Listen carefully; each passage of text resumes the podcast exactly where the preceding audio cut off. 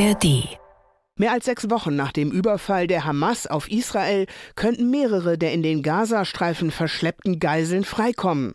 Dabei soll es sich laut der Vereinbarung mit der israelischen Regierung vor allem um Frauen und Kinder handeln.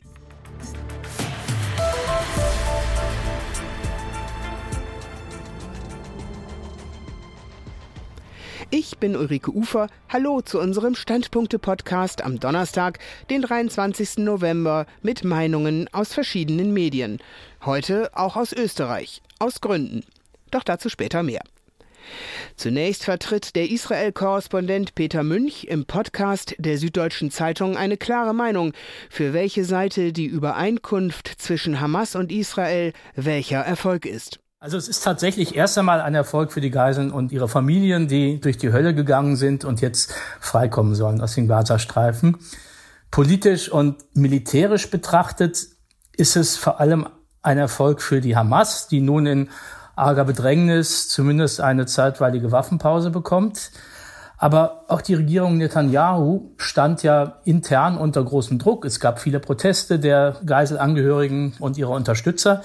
Und Netanyahu kann nun immerhin zeigen, dass es möglich ist, Geiseln aus Gaza herauszuholen.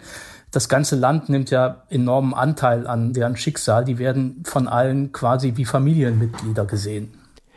Die Überzeugung von SZ-Korrespondent Peter Münch. Ganz anders bewertet dies die Frankfurter Allgemeine Zeitung.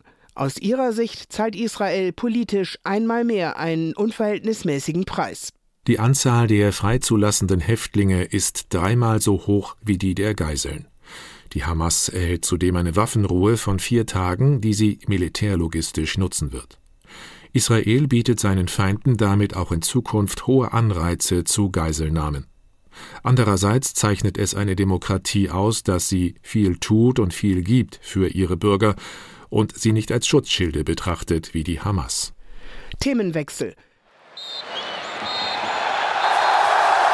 Schuss aus, vorbei. Der Sieg gehört Ralf Rangnick, er gehört Österreich. Der nächste tiefe Tiefpunkt für die deutsche Elf in diesem an Tiefpunkten so reichen Länderspieljahr. Sieben Monate vor der Fußball-Europameisterschaft hat die deutsche Nationalmannschaft ein weiteres Testspiel verloren. Das Team von Bundestrainer Julian Nagelsmann musste sich Österreich mit 0 zu 2 geschlagen geben.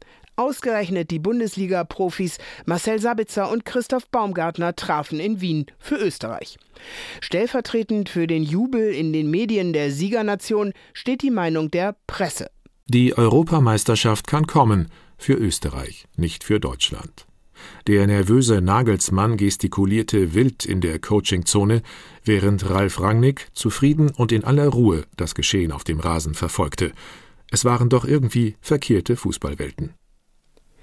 Peter Ahrens meint auf Spiegel Online, das DFB-Team passe sich perfekt der allgemeinen Gemütslage in Deutschland an. Mit dem Misserfolg jedoch scheint diese Elf einzuzahlen in eine Gesamtstimmung, die suggeriert, nichts klappt mehr. Die Ampelregierung eiert vor sich hin und jetzt verlieren die Fußballer auch noch sang- und klanglos gegen Österreich. Der DFB und sein Team haben sich im Lauf der Jahre allzu gern als Repräsentanten dieses Landes aufgeschwungen. Im Moment scheinen sie es wirklich zu sein. Für das ZDF betont Sportreporter Nils Kaben, wie wichtig diese Europameisterschaft nächstes Jahr für uns alle hierzulande sei. Schlechte Nachrichten von Kriegen und Krisen rufen nach einem Gegengewicht. Leider, so muss man feststellen, ist das von der deutschen Fußballnationalmannschaft vorerst nicht zu erwarten. Das kennen wir schon. Unmittelbar vor dem Turnier 2006 hatten wir auch nicht viel zu lachen, aber vielleicht werden wir ja wieder überrascht. So mag ich die Hoffnung darauf nicht verlieren. Und das waren die NDR Info Standpunkte für heute. Morgen gibt es eine neue Ausgabe mit Meinungen aus verschiedenen Medien. Ihr könnt den Podcast auch abonnieren, zum Beispiel in der ARD Audiothek. Habt noch einen schönen Tag. Bis bald, sagt Ulrike Ufer. Ein Podcast von NDR Info.